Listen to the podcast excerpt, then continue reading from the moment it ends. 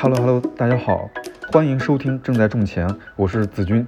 因为我相信啊，每个人都可以通过合理的规划生活和财务，达到更富有、更睿智、更快乐、更自由的境界。所以，我们这档节目主要是关注那些通过自己的方式合理规划财务、自由生活的人，并且会分享一些他们的经验和方法，帮助大家实现工作和生活的自由乃至财务的自由。希望对你会有所启发。第一期呢，我们会聊到有关基金的话题，所以我首先想到的就是啊，EAG 李林阳，他是历史学高材生，但是兴趣使然，他成了一位从来没有上过班的基金博主和基金投资发烧友，所以我相信他对这个话题肯定是有很多可以分享的。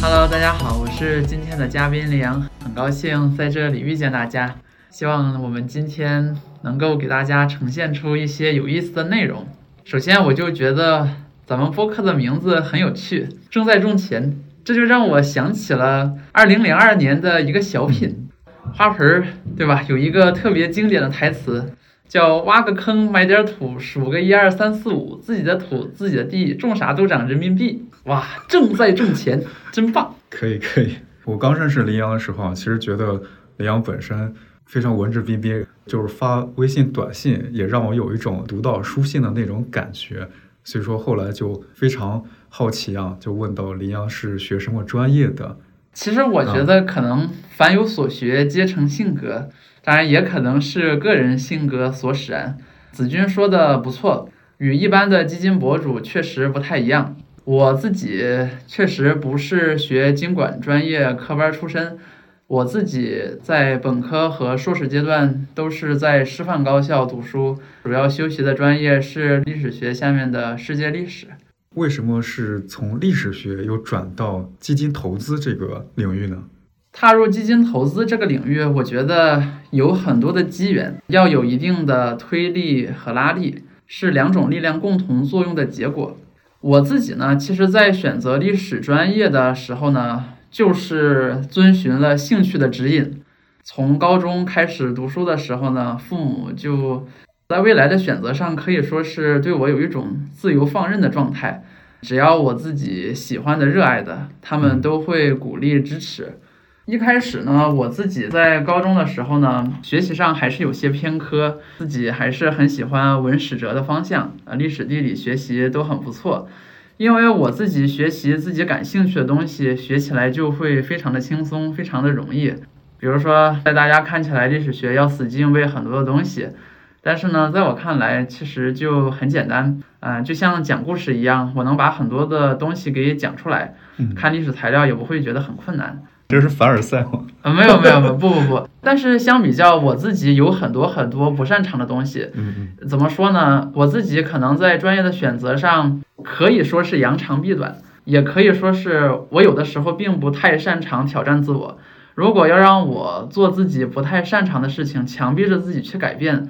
我真的觉得很难。可以说，在人生的一些规划上，在道路的选择上，我自己也是顺着自己心意上的指引，去自己相对舒适、觉得自己有竞争优势的地方去做。那么，基于这样的一种考虑呢，在大学报志愿的时候呢，我就选择了历史学专业。但其实我学历史学专业学的也还是很不错的。在我们本科阶段，历史学的这个主干课嘛，是中国通史和世界通史。这两门课加起来一共是十次考试啊，从中国古代史、世界上古史那一直到世界和中国的现当代史，一共是十次考试。我在十次考试当中都是拿到了九十分以上的成绩，真的是学习起来很轻松，而且真的很享受每一次上课的过程。假设哈，我今天没有成为一名基金博主，假设我还是在历史这个领域，那我觉得可能职业上。会和我大多数的同学一样是教师，但是呢，我自己可能并不满足于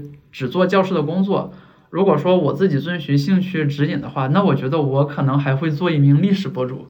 我真的很喜欢，比如说 B 站上很多的科普历史的 UP 主，因为我始终对科普很着迷，拓展人类未知知识的边界，有的时候呢很有挑战。对于大家来说吧，有的时候我们更重要的还是要强调科普，就是你要把古今中外影响人类发展、影响当今世界形成、当代中国形成的一些大的历史事件脉络、人物线索。嗯给它抓出来。觉得这样的话呢，可能会拥有比较好的人文素养，这是我在历史方面上的兴趣。嗯那既然读研的时候觉得，啊、历史这边已经对我产生了一些推力，那我再说一下基金领域是如何对我产生拉力的。就是说历史给了你一个推力，基金给了你一个拉力。对，因为大家可能会比较好奇，因为历史和基金怎么看都像八竿子都打不着的一个事情。包括我也很好奇啊，就是你怎么从历史的这个专业踏入到基金投资，包括学习和科普这个领域的？我觉得很多的事情呢，可能都需要我们给自己种下一些种子。之前的很多的机缘巧合，它会在未来呃给你很多很多的可能性。我自己与基金结缘，那还要从十五年前说起。那会儿我还是一名初中生，零七年嘛，啊，是中国历史上最波澜壮阔的一轮牛市。我的老爸从那个时候呢，就开始成为一名基金投资者。耳濡目染，我也会啊、通过观察他，通过对他的各种行为也好，就是感兴趣，学到一些东西。呃，这些东西呢，嗯就会被我记在心底，慢慢慢慢的呢，在某些机缘巧合的推动之下，它就会萌发出这颗种子来。这颗种子的萌发呢，实际上是作为一名大学生的理财需求，因为二零一三年的时候呢，啊互联网金融开始了第一波的热潮。那个时候诞生了宝宝类的货币基金，余额宝应该是二零一三年的五月份诞生的，我是七月份就成为了很早的一批投资者。当然，那个时候货币基金的收益率也是非常可观的。但是呢，随着货币市场行情的变化，货币基金的收益它也会有波动，从相对较高的收益开始逐渐的下滑。那相对下滑之后，我的心里难免就会产生落差。人的理财需求嘛，有的时候呢，他就会想要从初级开始往高级进阶上发展。那这个时候呢，我就不自觉的又把目光投向了基金，选择基金作为自己理财突破的方向，主要还是因为自己对它更熟悉，也是因为老爸埋下的这颗种子。那就在这个领域呢，自己就开始了新的探索。但是呢，在探索的过程当中呢，还是会遇到很多的挫折。尤其是我自己在刚开始进行探索的时候呢，是二零一五年。当然，那这个时候呢，又是二零一零年以来啊，A 股市场又开始的一轮牛市行情。其实呢，在开始尝试的时候呢，老爸还是明确的警告我，现在呢，股市已经涨了不少了，A 股市场可能有一些潜在的风险。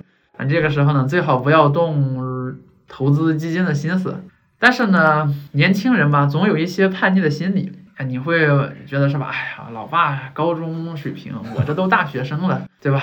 我要在某些方面超过你，甚至未来承担起你在这方面的责任，对吧？那我年轻人嘛，对吧？那肯定就不顾警告开始探索了。实话实说，和大多数的理财故事一开始还赚点钱不太一样。我是属于那种运气极差的投资者。当然，这也给了我很多的启示哈，就是我在投资当中是不太相信运气的。这个故事简单概括起来呢，就是说我在二零一五年六月二号、三号嗯开始，大概是规划了八千到一万块钱，开始去尝试股票型基金的投资。嗯但这个时候呢，其实已经到了 A 股一四到一五年牛市的终点，创业板指数已经在这个时候达到了顶峰，开始走下坡路。沪深三百等指数在十天之后也将达到顶峰，开始走上下坡路。所以说呢，我就很郁闷。之前看到一个月、一个季度市场涨那么多，但自从我投了真金白银之后，天天都是亏损，天天都是亏损。但更要命的是，我从老爸这儿是吧，得到了一些真言或者是经验，要分散投资，做资产配置。对啊，长期投资我就在想，虽然刚进来，马上就亏了百分之五、百分之十，一点一点的扩大，没事没事，这只是因为我投资时间不够长，长期投资，长期投资一定要长期。慢慢的，自己就经历了两轮 A 股市场的大跌，从一五年的这个熊市可以划分为三波比较快速的下行阶段，我自己是完整的经历了前两轮熊市快速下跌的风暴。但其实身处风暴当中，因为有某些信念的加持啊，自己甚至还有些坦然，而不知不觉之间，自己已经穿越了暴风雨，经历过这样的洗礼。那后来一想，对吧？完了，这自己不顾老爸的劝说，他警告我不让此时投资基金，但我却亏了钱。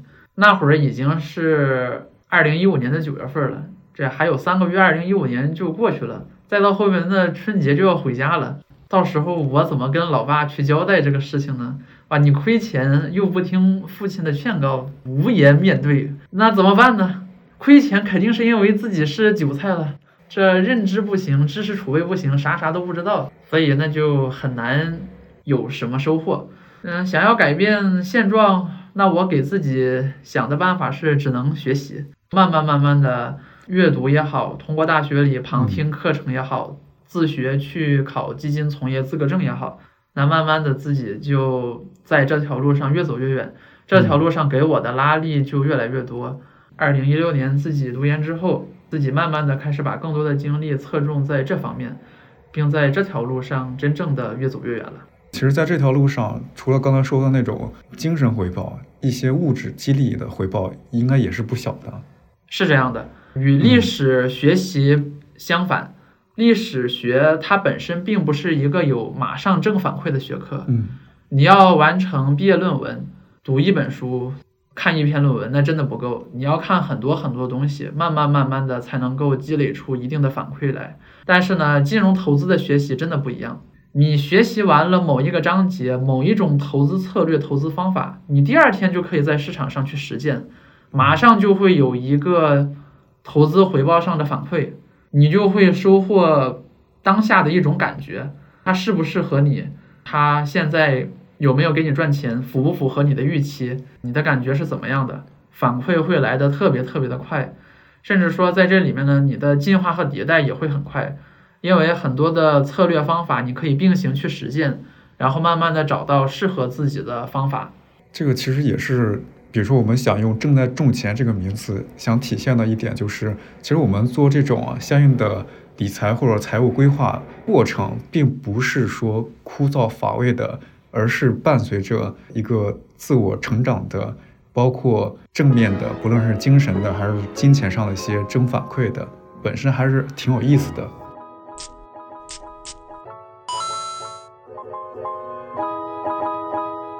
还有个想了解的问题啊。如果说对基金这类权益投资这么感兴趣的话，为什么没有去证券公司啊，而是选择自己做基金博主？我自己在硕士毕业之前，面临很多道路的选择，给自己一开始定的目标呢，其实还是很想进机构的。包括写公众号的初衷，其实是想创造某些新的联系，表现自我，呃，让自我被看到，这样就可能会给你。比较专业的方向去机构任职铺就一些道路，但实际上也产生了这样的效果。可是呢，我觉得可能很多的领域有人的地方就有江湖吧。你站在城外去看里面，你会对城里面的人比较羡慕。嗯，但是呢，当你走近了之后再去看，你又会有一些新的认识。嗯，为什么没有去机构呢？嗯，或者说为什么没有去证券公司？就我先说一下去证券公司这件事。那首先。我们的这个身份就是大概率也是会从客户经理开始。证券公司很多的时候，客户经理他的职责会有卖方的利益，也就是说，名义上你是一名理财经理、客户经理，但实际上呢，你是一名卖方销售，你不得不为了完成工作任务去售卖一些产品。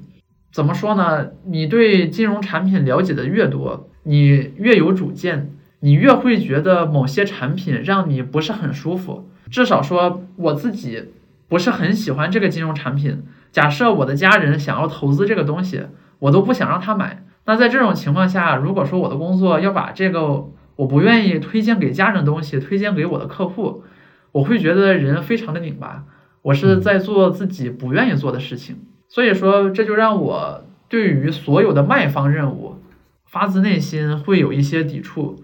那产生了这样的抵触心理呢，我就又在想，如果自己是有力量的，我如果自己选择的道路是正确的，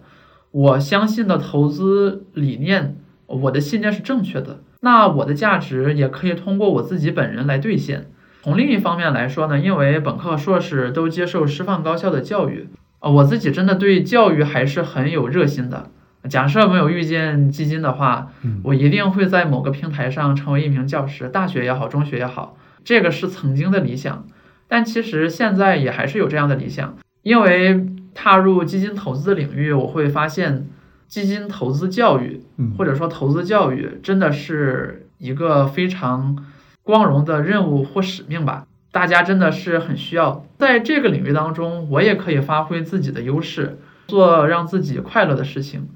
那这个事情也能够创造价值，我觉得它创造价值能够体现在几个方面，一个是体现在做好自己，嗯，一亩三分地的理财投资，嗯，能够对自己和家人负责。那另一方面呢，我自己写东西，世界这么大，总有人喜欢来看你的文字，潜移默化当中，总有人会受到你的影响，啊，让他实现自我觉醒，走上适合自己的理财投资的道路。刚才你提到那个关于这个使命感，包括关于这个机构的一些身不由衷，其实我觉得我还是有些体会的。因为本身我是学保险学的嘛，但是其实毕业之后我基本上没有去过任何一家保险公司，因为我也发现，比如说作为保险公司的人啊，或者说作为一个保险公司的代理人，其实只能销售或者宣传自己家的保险公司产品，但是呢，一家公司的产品它其实总是有。局限性的，真正的用户需求的话，会发现总是需要这个市场上多家公司的产品进行一个组合搭配的，其实是性价比更高的，或者说更符合用户利益的一个选择。这可能也是我们这两个领域相似的一个地方。所以说，我们后来选择的是，比如说作为保险经纪人从事这个领域，可以更好的站在用户的角度上考虑他适合的方案。嗯，可能是因为我学习历史学的缘故哈，有的时候呢，我还是会有一些心理层面的道德包袱。当然，我在这里强调，就是道德层面的因素，我是只约束自己，我不会拿自己的标准去约束别人和或批判别人啊。嗯，怎么说呢？学习历史学呢，从情感态度和价值观上，人是很容易学到敬畏这个词的。比如说，我们中学语文的时候会学到《史记》。《史记》呢是历史学家、文学家司马迁的著作。嗯，那么《史记》呢，就是他在每一个人物的传记后面呢，他一定会有《太史公约》什么什么什么的评价。哇，你就会看到历史的评判功能，它会带着很强烈的价值上的取向。你做的很多事情能不能够问心无愧，是不是符合大多数人的利益，其实也还是会有人去评判你。刚刚说的那个《太史公约》的一个道德判断标准啊，其实我觉得放在我们身上一个很简单一个标准，就是比如说这个产品啊，或者说这个方案，如果是我的话，我自己会不会买，或者说我会不会推荐给身边的亲戚朋友？其实这就是一个很简单的道德的判断标准。作为机构的从业者的话，有时候会面临着这种因为 KPI 或者说业绩考核带来了一些营销动作上的变形。这个可能会给大家带来一些信任的丧失，或者说一些不好的体验。对于我们自己来说啊，可能更多是在于怎么做好自己，不论是业务上还是这个工作生活上的一个独立的准备。我也比较好奇啊，就是想要了解，在羚羊迈上这条，比如说独立的基金博主或者说基金投资爱好者这条路上，是怎样做这些相关的经济上的，或者说人际知识上的一些准备的。其实。因为自己在选择道路的时候都是带着某种觉悟的，这种觉悟呢是最差的结果，我能够接受这种最差的结果。嗯，实际上呢，我在选择走这条路的时候，真的没有做过多的经济层面的准备。当时呢，我有很好的朋友，他也会给我一些建议，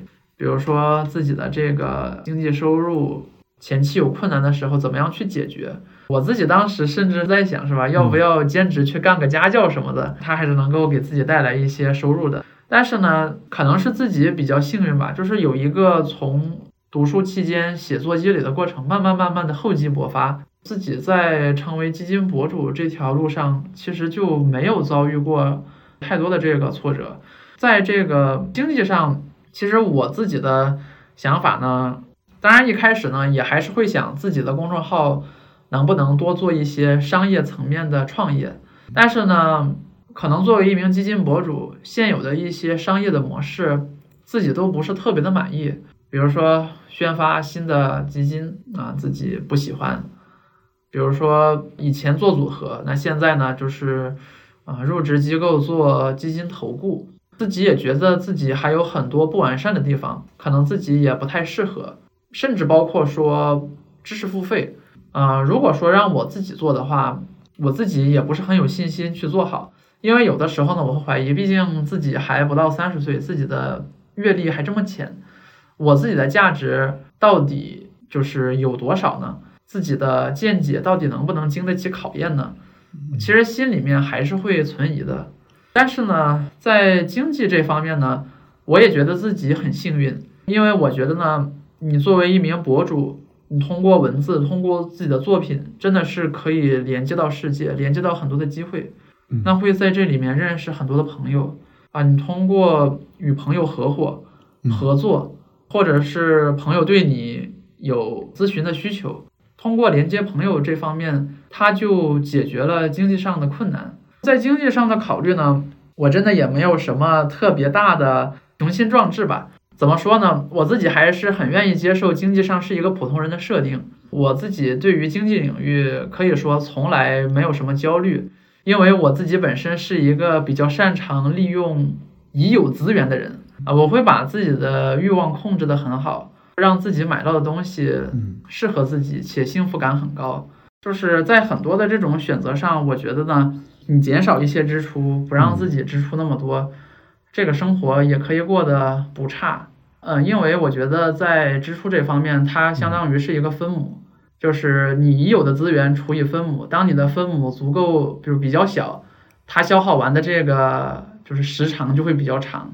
啊，所以有的时候呢，我觉得呢，就是开源节流两方面并举啊。当然，作为年轻人，还是要积极进取，努力的去创收。但另一方面呢，我们也得学会控制自己的欲望，因为人的欲望膨胀起来，那可能能膨胀到像宇宙一样无穷大，整个地球都满足不了你。但是呢，人力终究是有穷尽的，但欲望无穷尽。嗯，时间有穷尽，但欲望无穷尽。也就是说，我们能够获得的这个回报的上限，你的能力匹配的社会价值的上限，其实它是有一定限度的。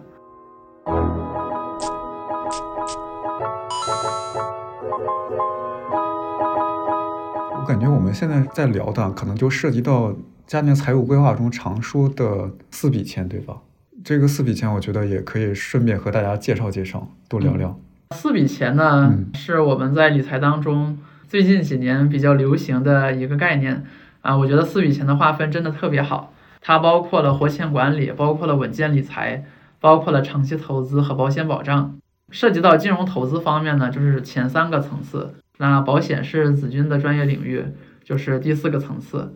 那么这四个层次它其实是互相统筹的，大家都能够互相的促进和转化。你要把每一个领域做好，它有可能会注意你在下一个领域上的成功。比如说你在做长期投资之前，你一定要解决保障上的问题。当你做好了保险保障之后，你没有了后顾之忧啊，你进行金融投资，你就会很有恒心。那金融投资有的时候呢，尤其是长期投资，它要求你闲钱理财，对吧？嗯。那只有你做好了这个活钱管理，做好了稳健理财之后。长期投资才能够真正做到长期，才能够在市场很大的波动当中真正的去做到处变不惊。呃，甚至说在很多的时候呢，比如说稳健理财和长期投资，它还可以互相转化。因为我们都知道 A 股市场不同的热度、不同的高度，它的投资性价比是不一样的。嗯，比如说 A 股五千点，即便它现在眼前还在快速的上涨。但是呢，它未来的预期展望一定是负收益期望的，因为市场实在是太热了，价值都被透支了。那如果市场现在上证指数再次回到三千点以下，那展望未来肯定当前是一个性价比比较高的时点啊，它比五千点的性价比高很多，这个是确定肯定的一件事情。所以说呢，你的长期投资和稳健理财在不同的 A 股性价比的阶段，你可以进行比例上的调整。A 股市场的性价比越低，甚至是确定有负收益预期的时候，低配甚至是不怎么有。那反之，诶，如果 A 股市场上黄金坑、钻石底都出现，那一定要积极配置，少搞点稳健理财。慢慢慢慢的，这两者的比例可以互相转化，彼此既可以当彼此的这个蓄水池、预备队。蓄水池的意思呢，指的是，呃，你在长期投资当中遇见了黄金坑，但是呢，你现在每个月的结余比较有限。那我可以调用稳健理财里的这个资金，嗯，然后来填一下这个黄金坑，把握里面的这个机会。那你比如说你长期投资，在市场热度比较高的时候，盈利比较多的时候，对吧？你可以往稳健理财方面平衡，保住你胜利的果实。所以说四笔钱呢，啊，大家还是要就是把它给统筹起来，争取让自己在这四个领域都不要有短板。那这样的话呢，理财投资行稳致远，应该是不难做到的。那这四笔钱啊，一般它的配置比例是怎么样的？分别配置百分之多少来着？这个保险领域我就不班门弄斧了。就是保险领域的话，它肯定是我们的保障支出比上年收入，它可能是有一个比较合适的范围哈。或者说，我们从最基础的角度来说，比如说在我理解当中的这个医疗险呐、重疾险呐，对吧？就是这些保险，你要给自己配置好。对吧？那这些花费相对来说，它都会比较的固定。活钱管理、稳健理财和长期投资，它到底这个比例怎么样？非常非常的个性化。因为在活钱管理层面上，每个人每个月要用到多少活钱不太一样。当然，一般性的建议可能会建议大家，就是说在活钱领域，T 加零货币基金也好，还是它的这个能够快速取现的产品也好。啊，要覆盖到你三到六个月的这个生活费的开支，当然可能因为新冠疫情的影响，大家的这个啊收支可能都会有所波动，可能越来越多的人会倾向于啊我要储备六个月的生活费，甚至比六个月再多一些，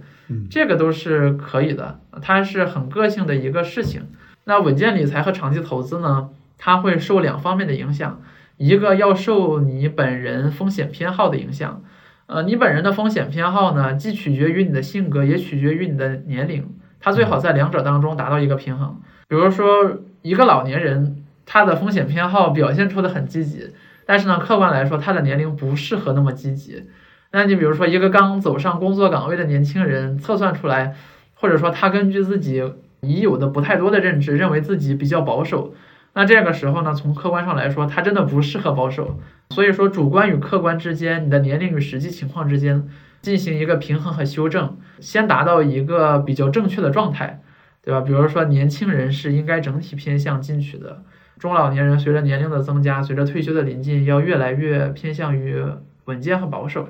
这是一个层面。那另一个层面呢，也取决于权益市场和固收市场两个市场的性价比，也就是说，A 股市场。当前有什么样的这个投资机遇，性价比怎么样？固收市场债市，它的性价比配置的这个嗯机遇怎么样？两者统筹考虑，它还是会给出一个比较适合大家的比例的。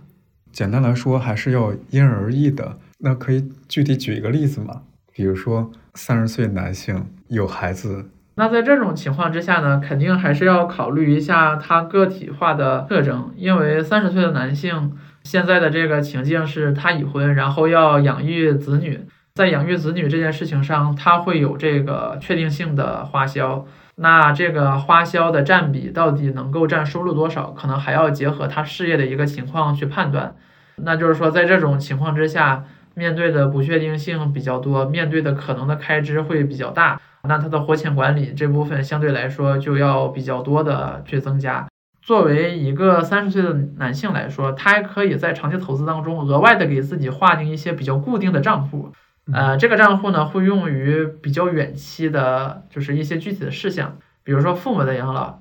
啊，我决定在父母的这个退休金额外给他们就是攒点养老的钱，那这个账户上你可以给自己设定一个比例，比如说每个月我要往里投多少钱，你要为孩子以后的教育考虑。我要以后给他这个在教育上储备多少钱，每个月攒多少钱，定投某只基金也好，选择什么标的也好，你都可以计算计算。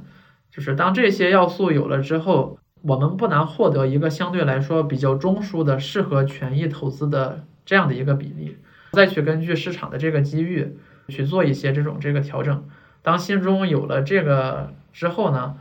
找到适合自自己的答案就不难。刚才林阳还提到这个黄金坑和钻石底啊，比较好奇林阳你的在这个基金权益投资的过程中的第一桶金是什么？我觉得第一桶金它首先来自于对于基金定投策略的实践，那这个肯定是从二零一五年以来，就是随着时间的推移，然后你的定投的基金在二零一七年慢慢的开花结果，啊，然后在这个过程当中呢。你会更加坚定的自己的这个理想信念。当然，二零一七年呢，自己也没有意识到二零一八年会有熊市的行情，会出现那么大的市场的波动。那当然了，就是这些资金呢，它又会在二零一九年到二零二零年的时候呢，就是再有进一步的投资回报上的提升。我觉得呢，市场的这个整体波动，它客观上带来的这个价值的积淀，是第一桶金的来源。当然，作为一个刚毕业不到四年的人，就是第一桶金，实话实说，就真的也谈不上，呃，有多少。没事，不用这么太谦虚了。那李阳在日常工作中，你觉得最大的挑战是什么？我觉得最大的挑战呢，是你的工作模式和健康生活方式的碰撞。啊，我觉得这个是最大的挑战。作为一名基金博主或者是自媒体作者。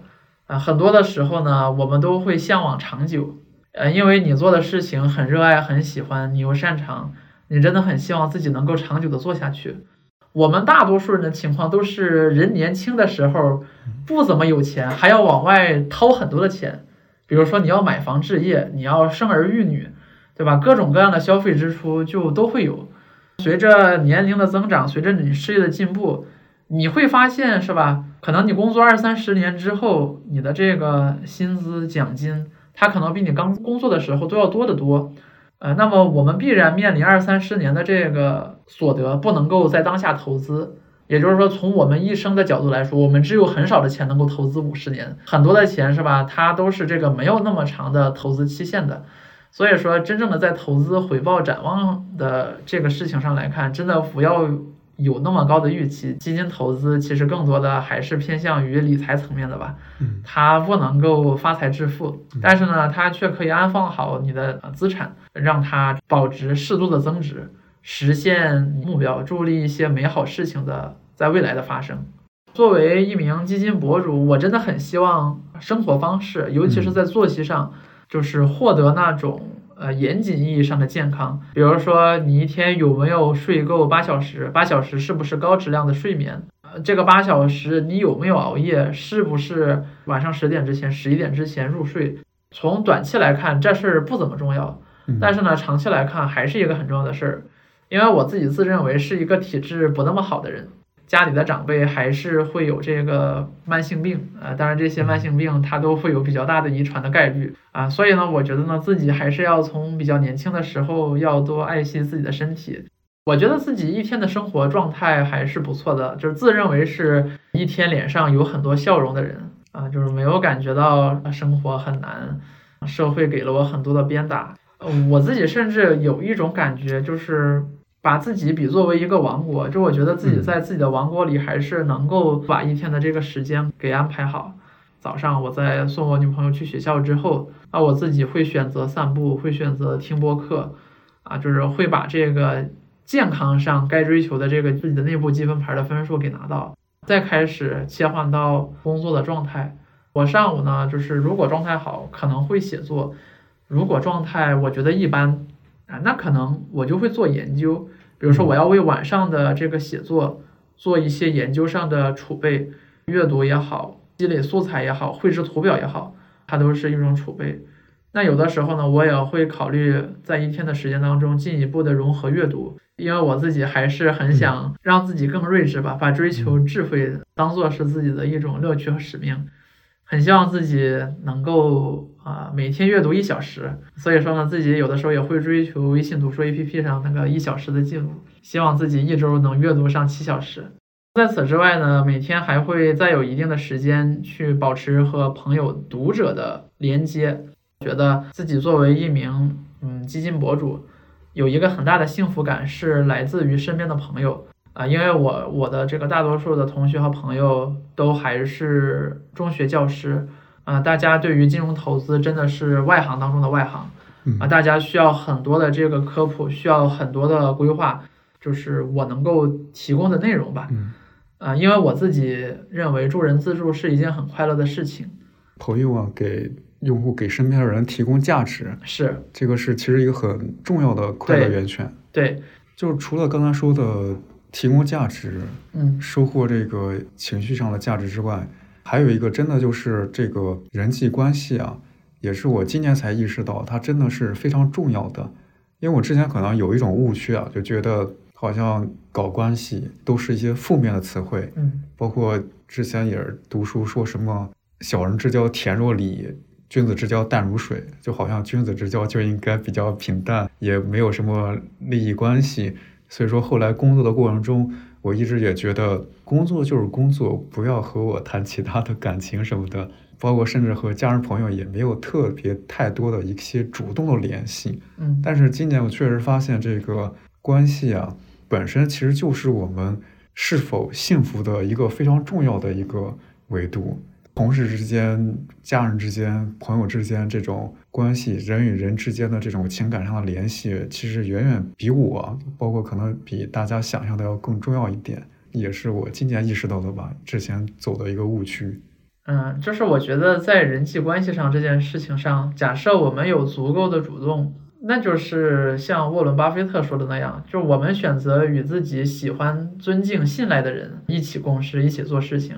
啊。我们把这个有限的时间、啊有限的情感和精力多往这方面去投入。对，所以说其实我们现在，比如说我今年辞职之后想做这些事情，现在想做这些事情，我们做这个内容想实现的，其实也是就是大家呃和喜欢的人一起做喜欢的事情，实现这种。最基础的时间、地点自由啊，包括这个工作自由，甚至同事自由，乃至一些所谓的财务自由啊、提前退休这一类的。那林阳有没有没有预料过的一些突发的问题啊？这个是怎么应对的？我觉得我自己似乎并没有遇到过，就是特别的困难，就是说这个困难是在我的想象之外的。嗯，自己整体上还都是比较顺利的。那如果说突发的一些事情的话，我觉得有的时候呢，就是自己可能会有一种这个灵感枯竭的状态，或者说精力不够满的状态。因为怎么说呢，当你给自己设定了一个热爱、擅长、能够坚持的事情的时候，你会假设自己的这个精力、自己的这个热爱始终是满格的。但是呢，你的热爱可以一直在这里满格，但是呢，你的精力。你的状态却有的时候呢会有一定的起伏，包括灵感。在灵感这件事情上呢，因为可能不同人的写作不太一样，比如说有的时候呢，我会陷入到一种怀疑当中。比如说你天天写作日更的话呢，其实有的时候呢，它并不能够保证质量。日更有的时候它可能是倾向于是提供一种陪伴价值，就是陪伴和情感层面上的价值。但是呢，你如果想进行一些比较深度的探究，你不一定每天都能够写出东西来。在探究的过程当中呢，有的时候呢，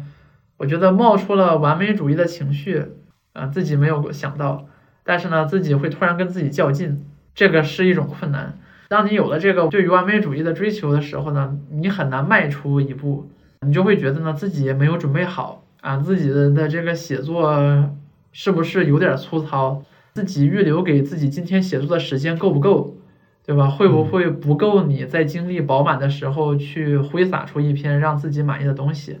其实有的时候呢，还是会陷入到与自己的这样的一种拧巴的状态当中啊。我觉得这个是可能是和自己相处的过程当中，也是会遇到的一些困难。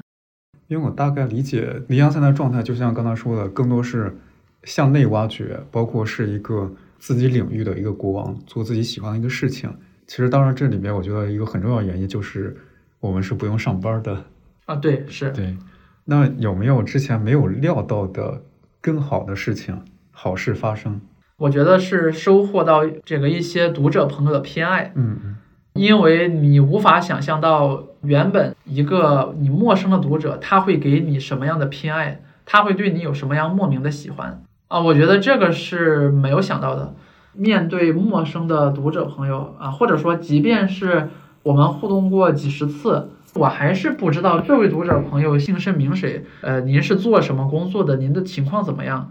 然后呢，我在回答一些互动的时候，还是会保持一些严谨。这种严谨，它会给你带来一些距离感。但是有的时候呢，你确实也会收到一些读者朋友特别特别的偏爱喜爱，啊，他特别的想要与你交朋友。啊，甚至说他会给你表达出一些很非常非常特别的支持，啊，甚至这个支持都能够上升到经济层面。通过跟读者这个建立联系，就是非常特别的读者成为了你的好友。我觉得面对读者留言，跟读者互动，没有遇到的好事可以说天天都有。我女朋友就跟我说，说是很喜欢看我翻读者留言，嗯，而有的时候呢，就会看到我在那儿痴痴的这个 笑。因为有的时候呢，你确实会看到很多有意思的读者朋友的分享，他有的时候可能会分享自己的一些故事，甚至有的时候，可能他就很信任你，会分享一些其他的，比如说他的一些困难、挑战、选择呀，啊，想听听你的意见呐，或者是他今天有一个什么难过的事情、高兴的事情、幸福的事情，就是想和你分享啊。啊，你真的看到这些文字会收获非常非常多的这个惊喜，我觉得这些都是没有意料到的好事。因为本以为作为一名基金博主，大家都是来搞钱的，就是大家都是一种比较纯粹的追求经济、追求投资回报上的联系，但其实不是。你人与人的联系，更多的时候，我觉得真的是情感层面上的联系。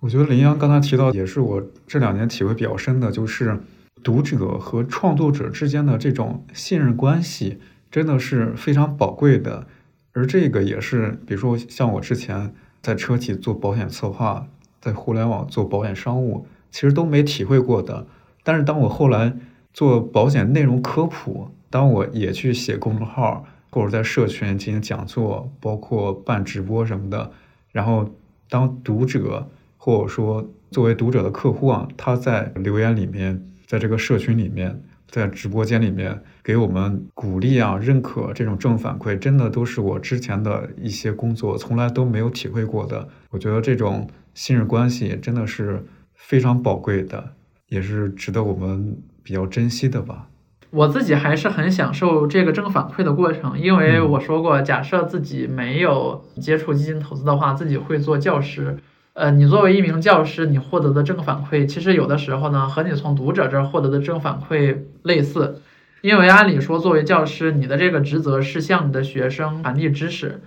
但是呢，有的时候呢，你确实也会在情感态度和价值观的层面上，深深的影响到某个学生。他真的会向你这个投射出情感和爱意，会非常非常的喜欢你这名老师。你会获得在传递知识之外，额外的一种幸福。我觉得这和我作为一名基金博主，有的时候收获到的这种幸福会非常非常的相似。其实我今年辞职啊，辞去所谓的管理岗不做了，其实有一很大一部分原因也是源于此，就是觉得作为保险创作者，对我来说给我的正反馈是大于那个所谓的作为管理上天天开会的那种感觉的。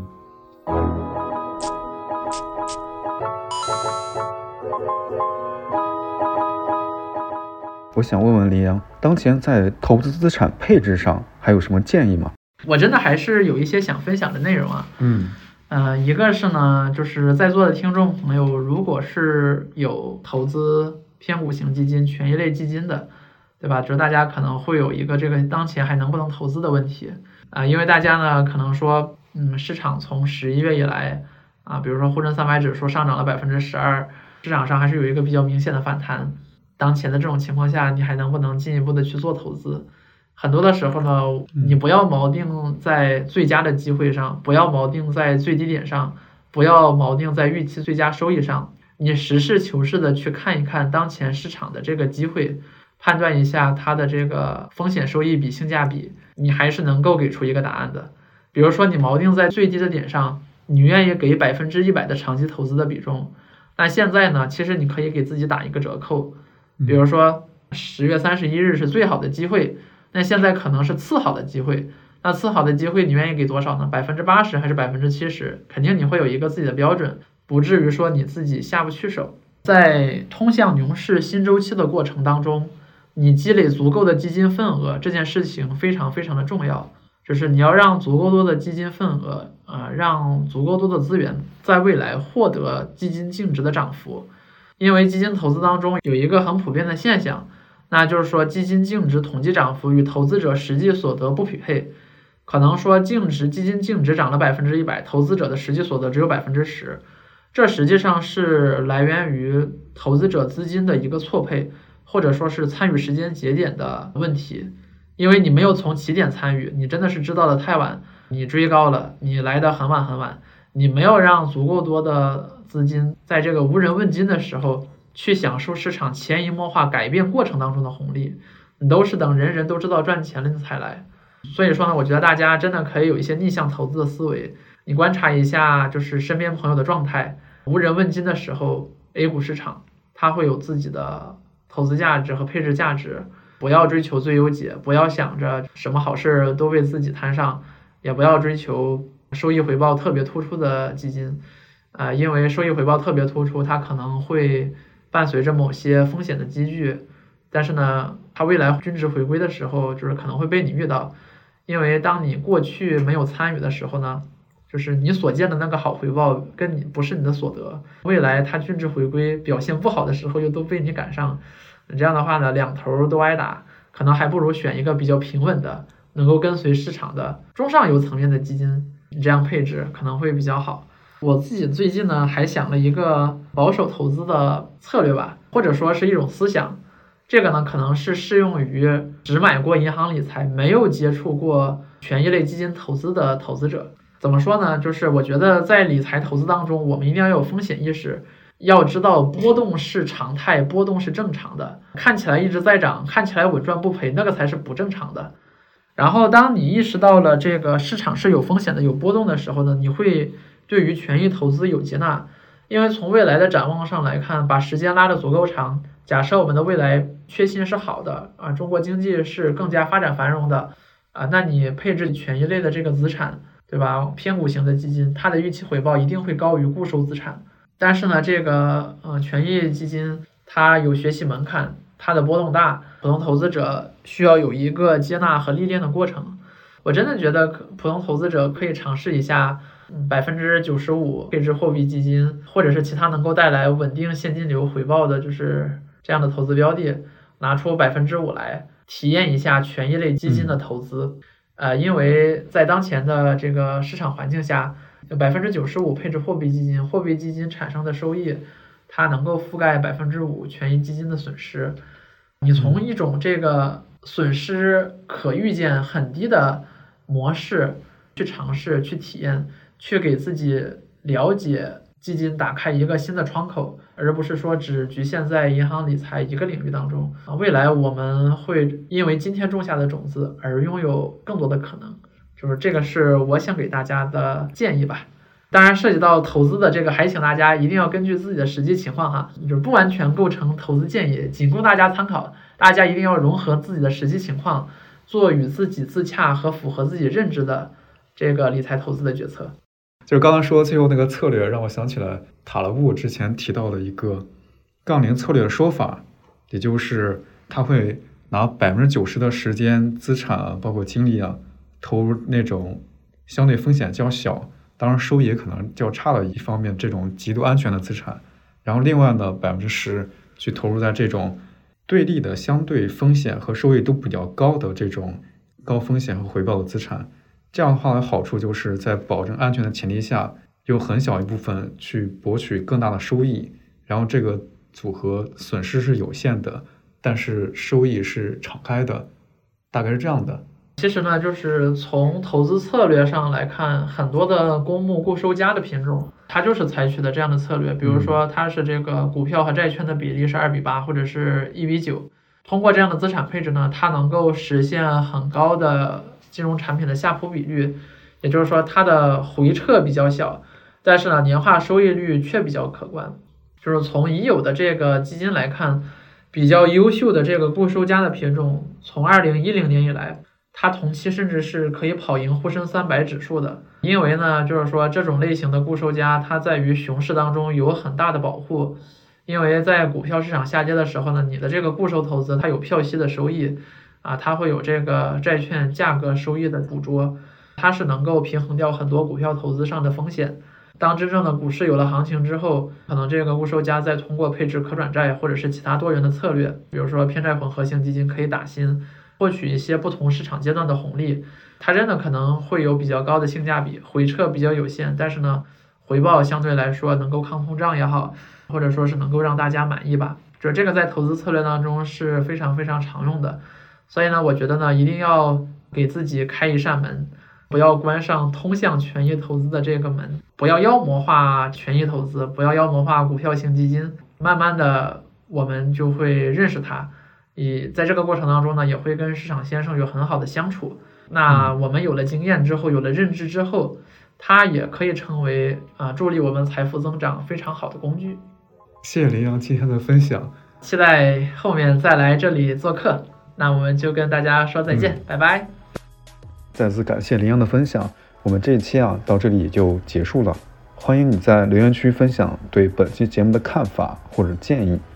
正在种钱已上线小宇宙、喜马拉雅、网易云音乐、苹果播客。感谢您的收听，祝大家都能在新年中大钱。我们下期再见。